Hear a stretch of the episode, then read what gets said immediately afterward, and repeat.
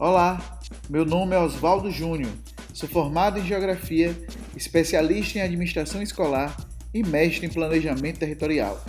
Atuo enquanto geógrafo na Universidade Estadual de Feira de Santana e sou gestor pedagógico de uma instituição privada na cidade de Salvador. Sejam bem-vindos e bem-vindas ao Pod Educação.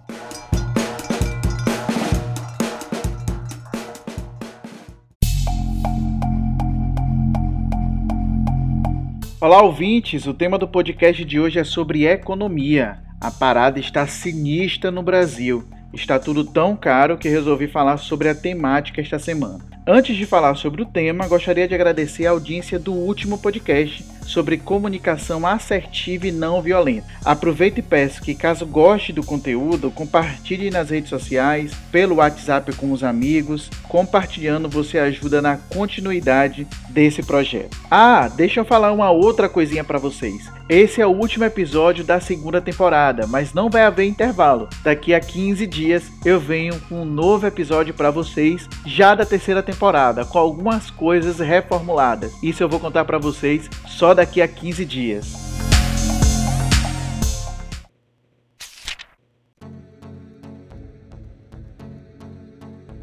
Nos últimos anos, a sensação que temos é que cada mês está tudo ficando mais caro no mercado.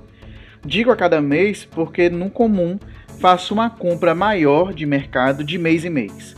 Mas não é só o mercado que anda caro. Combustível, dólar nas alturas, vestimentas, calçados, tecnologia, enfim, estamos em um momento muito delicado da nossa economia. Essa semana, a Petrobras anunciou mais um aumento de combustível. Isso mesmo, mais um aumento. Eu tomei um susto e fiquei meio que em estado de choque. Acho que já é o sexto aumento de combustível e gás de cozinha em um curto espaço de tempo. Muitas vezes podemos nos perguntar: como funciona o preço dos combustíveis e por que esses vários aumentos em um espaço tão curto de tempo. No site da Petrobras tem uma forma bem didática de explicação. Primeiro, vou falar como funciona a composição do preço segundo o que está no site da Petrobras. O valor pago pelo consumidor final não está sob gestão da Petrobras e é composto por quatro fatores. O primeiro, preços do produtor ou importador da gasolina. O segundo, a carga tributária. O terceiro, o custo do etanol obrigatório. E o quarto, margens da distribuição e revenda. Segundo o site, a parcela da Petrobras é a primeira, referente ao preço do combustível nas refinarias. A carga tributária responde por parte relevante do preço final. Os demais agentes da cadeia de comercialização, como os importadores, distribuidores, revendedores e produtores de biocombustíveis também influenciam na formação do preço final. O valor do combustível nas refinarias e terminais é muito inferior ao pago pelo consumidor final. Somente uma parte do preço é da Petrobras. O preço na bomba incorpora a carga tributária e a ação dos demais agentes do setor e comercialização, como importadores, distribuidores, revendedores e produtores de biocombustíveis, fatores sobre os quais a Petrobras não possui controle. Mas aí vem uma pergunta: como é calculado o preço da gasolina nas refinarias?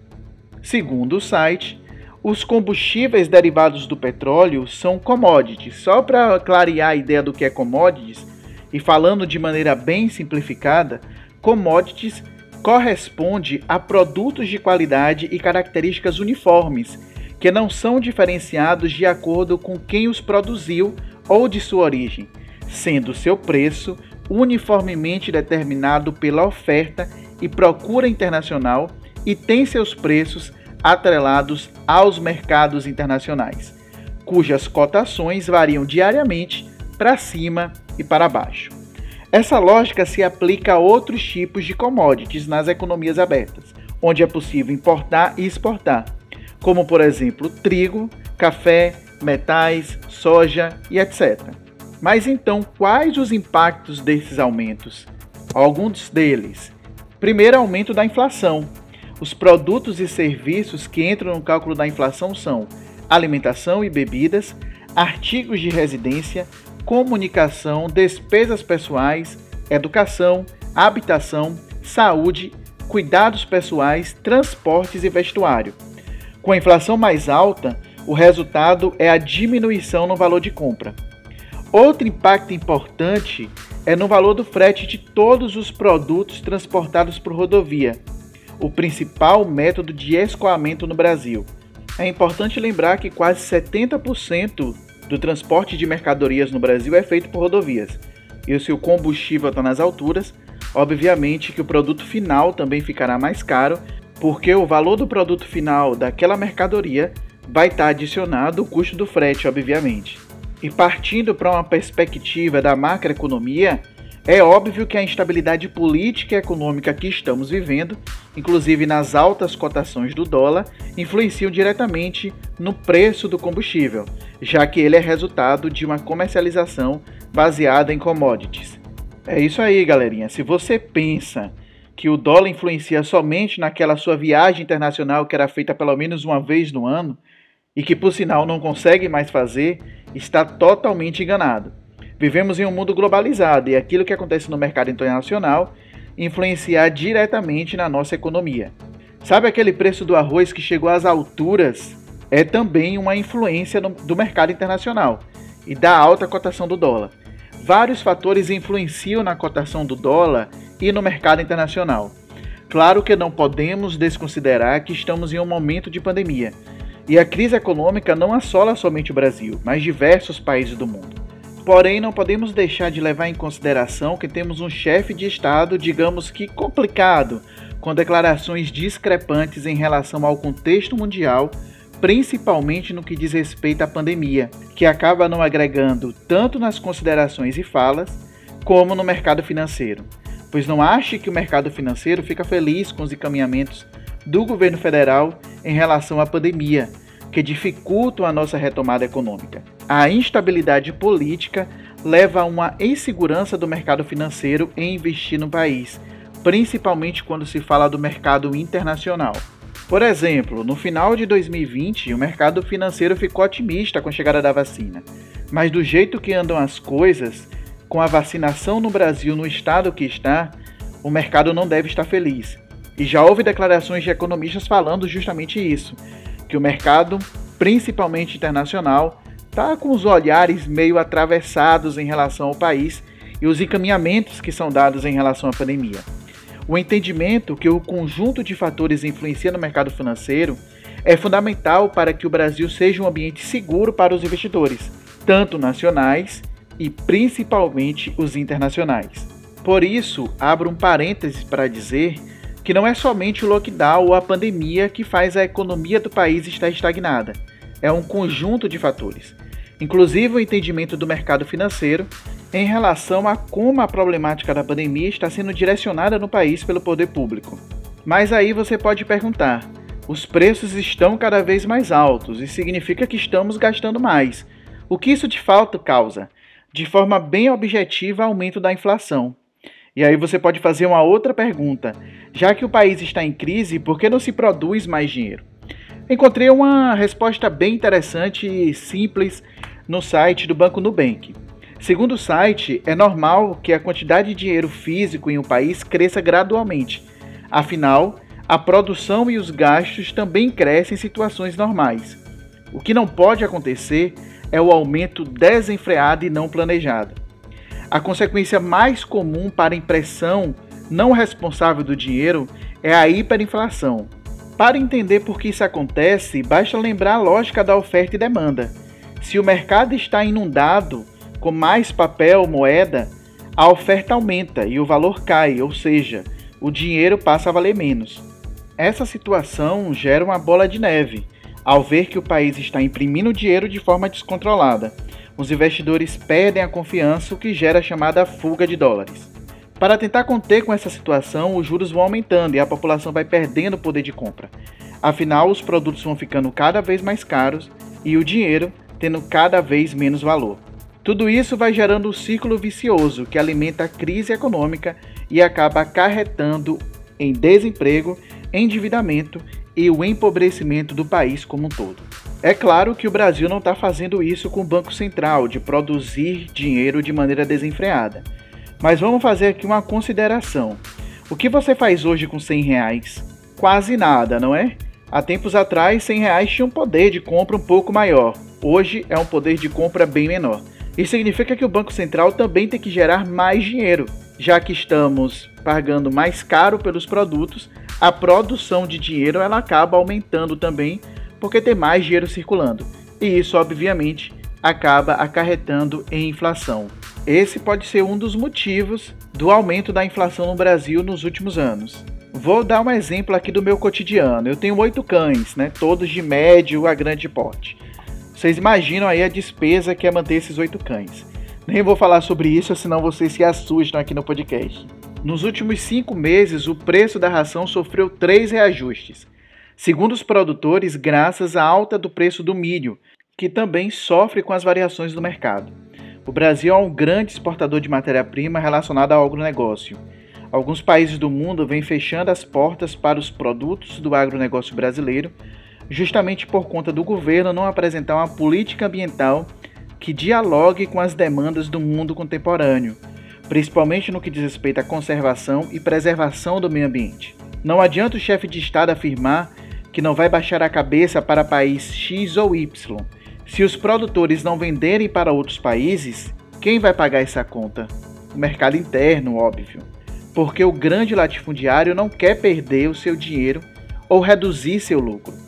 O Brasil é um dos maiores produtores do mundo de produtos agrícolas, mas a fome ainda persiste no Brasil. Isso porque muito do que é produzido no nosso país é justamente exportado. A conta é simples e não precisa ser um especialista em economia para entender. A mesma lógica serve para soja, trigo, arroz e tantos outros produtos ligados ao setor primário da economia. E aí vem uma outra questão. Um dos problemas que os especialistas apontam em relação à economia brasileira são os tributos no Brasil que são muito altos, que tornam o produto final muito caro. A carga tributária é tão alta que afugenta os investidores. Uma das propostas seria então uma reforma tributária no Brasil. De acordo com o site BET, que é o Instituto Brasileiro de Estudos Tributários, nosso sistema tributário não mais atende aos interesses de uma economia digital e de uma sociedade em acelerada transformação. O FMI e o Banco Mundial não hesitam em atestar que o sistema tributário brasileiro é o que mais afugenta investidores estrangeiros. O sistema tributário atual é ineficiente não atende os fundamentos e os objetivos da República. Por seus defeitos, não prestigia a dignidade da pessoa humana, a construção de uma sociedade justa e solidária, a garantia do desenvolvimento regional, a erradicação da pobreza, a redução das desigualdades sociais e a promoção do bem comum. Porém, alguns críticos em economia destacam que a atual proposta da reforma tributária não é suficiente para atrair investimentos. No site da Fundação Astrogildo tem algumas declarações interessantes. Isto porque o governo estuda acabar com a declaração simplificada do imposto de renda para financiar o Renda Cidadã. Por si só, isso já é um novo entrave da reforma tributária.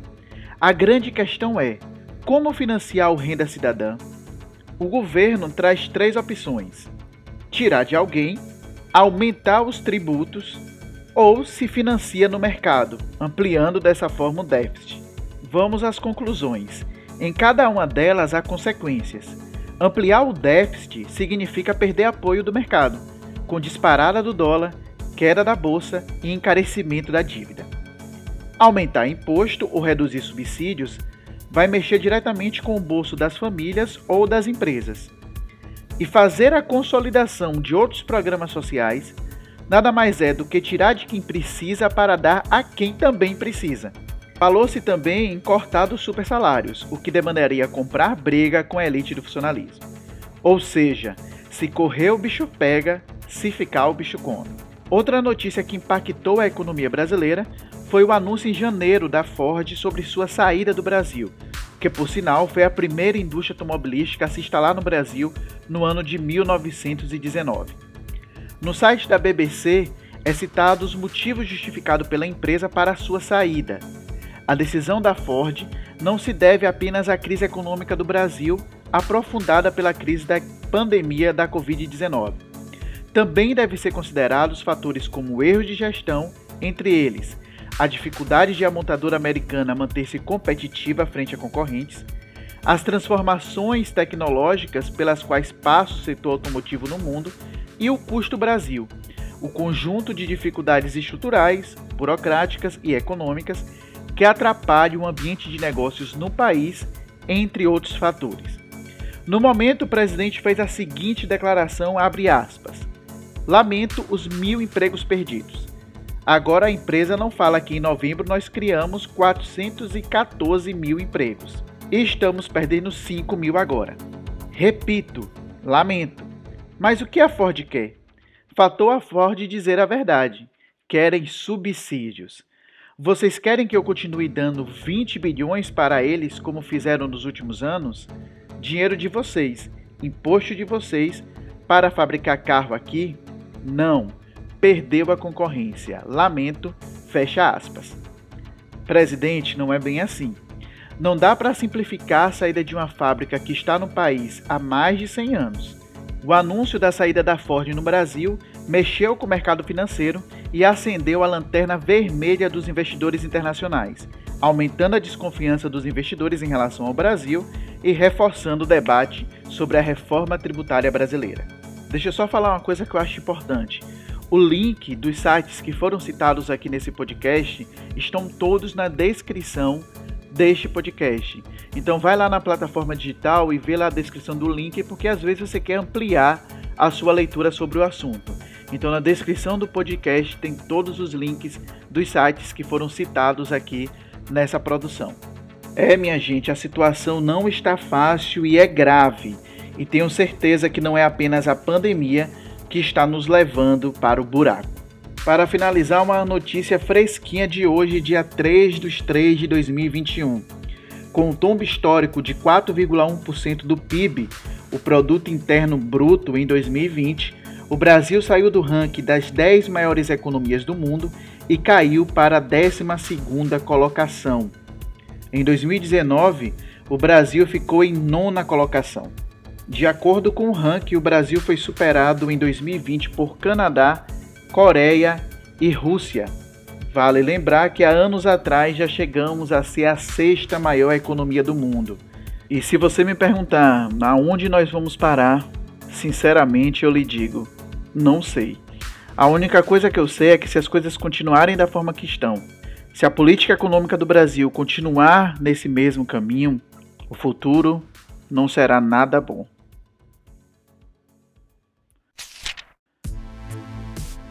Agora vem a dica do podcast. A dica do podcast essa semana vai ser a série Explicando, que tem na Netflix e cada episódio é uma temática diferente e eles tratam a temática de uma maneira muito fácil de entender. Uma delas que eu vou indicar para vocês, para quem quer entender sobre mercado financeiro, é o episódio O Mercado de Ações, que é da primeira temporada né, que foi em 2018, que tem esse episódio chamado O Mercado de Ações. Então explica de maneira bem rápida, sucinta e de fácil compreensão como funciona o mercado de ações que tem relação direta com a macroeconomia. E um livro que eu indico de leitura é Economia Espacial Críticas e Alternativas do autor Milton Santos. Muitas teorias subjacentes ao planejamento constituem instrumentos para a manutenção do sistema econômico e da estrutura de classes vigente nos países subdesenvolvidos. Essas teorias, postas a serviço do capital, especialmente do grande capital internacional, têm se mostrado indiferentes à sorte da grande maioria das populações de tais países. Nos ensaios que existem nesse livro, nesse volume específico do livro de Milton Santos, além de trazer uma crítica sistemática às referidas teorias, procura apresentar alternativas fundadas nas especificidades e nos interesses dessas populações. Então é uma leitura que vale super a pena, essa economia espacial, críticas e alternativas do Milton Santos.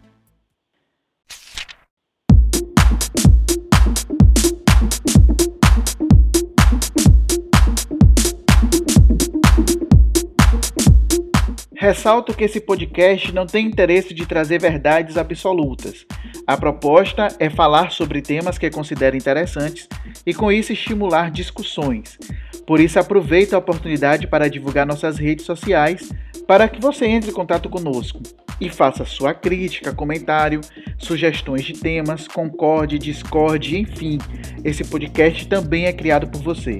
A nossa página do Facebook, Podcast Minutos de Conhecimento, nosso Instagram, podcast underline Minutos de Conhecimento, nosso e-mail, contato.minutosdeconhecimento.gmail.com. Aproveite e peço que nos sigam também nas plataformas digitais como Spotify, Deezer, Google Podcast, Overcast, Apple Podcast e agora também no Blogspot. Então tem muitas possibilidades de você ter acesso ao Minutos de Conhecimento. E seguindo nas plataformas digitais, você receberá a notificação de cada novo episódio. Agradeço imensamente a audiência de vocês no podcast dessa semana. Um forte abraço virtual. Tchau.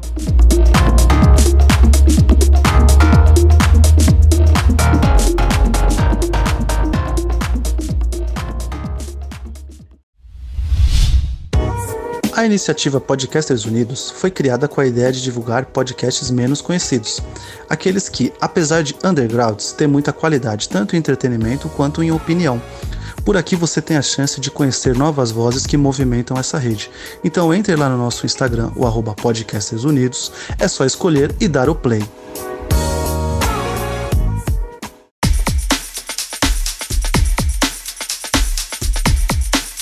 Ressalto que esse podcast não tem interesse de trazer verdades absolutas. A proposta é trazer temas que considero interessantes e, com isso, estimular discussões. Por isso, aproveito para informar que o Pod Educação faz parte de um projeto muito maior que é o Blá Blá Blá da Educação, que tem um Instagram, uma página no Facebook, um canal de YouTube e um site. Essas redes sociais são fundamentais para termos um vínculo cada vez mais próximo com o nosso público. Então aí vai. Nosso Instagram, blá blá blá da educação, nosso Facebook, blá blá blá da educação, nosso site, o blá blá blá da educação.com e o nosso canal do YouTube, o blá blá blá da educação. Temos um canal no Telegram e todas as redes que eu falei com vocês aqui, o link está na bio do Instagram entre em contato conosco. Aproveite e peço que nos sigam também nas plataformas digitais, como Spotify, Deezer, Google Podcast, Overcast, Apple Podcast, dentre outras. Assim você receberá a notificação de cada novo episódio. Um grande abraço virtual para vocês. Tchau.